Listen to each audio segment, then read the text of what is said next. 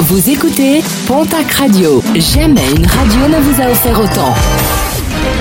L'information locale à 9h, c'est sur Pontac Radio.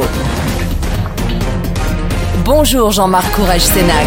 Très belle matinée. Enquête ouverte à Vieux-Boucau après un accident survenu hier matin. Le corps d'un homme a été percuté par un automobiliste. Les secours arrivés sur les lieux n'ont rien pu faire.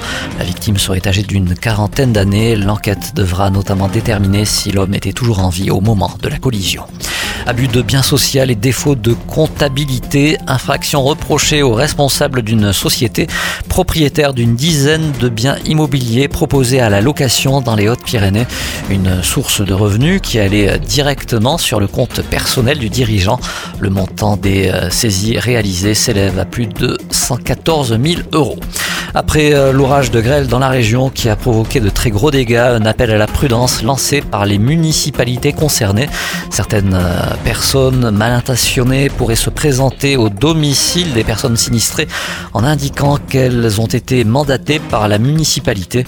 Soyez donc particulièrement vigilants face à ce type de malveillance de plus en plus fréquente.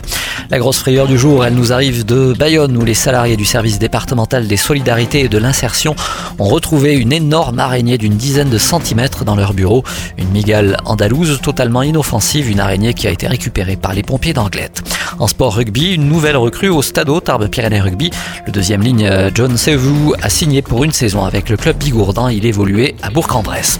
300, le chiffre du jour, c'est en tonnes la quantité de sable nécessaire pour la tenue de la première édition du Beach Rugby de Tarbes. Un événement qui se déroulera les 2 et 3 juillet prochains du côté du stade Maurice Trélu. La première journée sera réservée aux amateurs. Le dimanche, place aux pros avec la venue de plusieurs grands noms du rugby.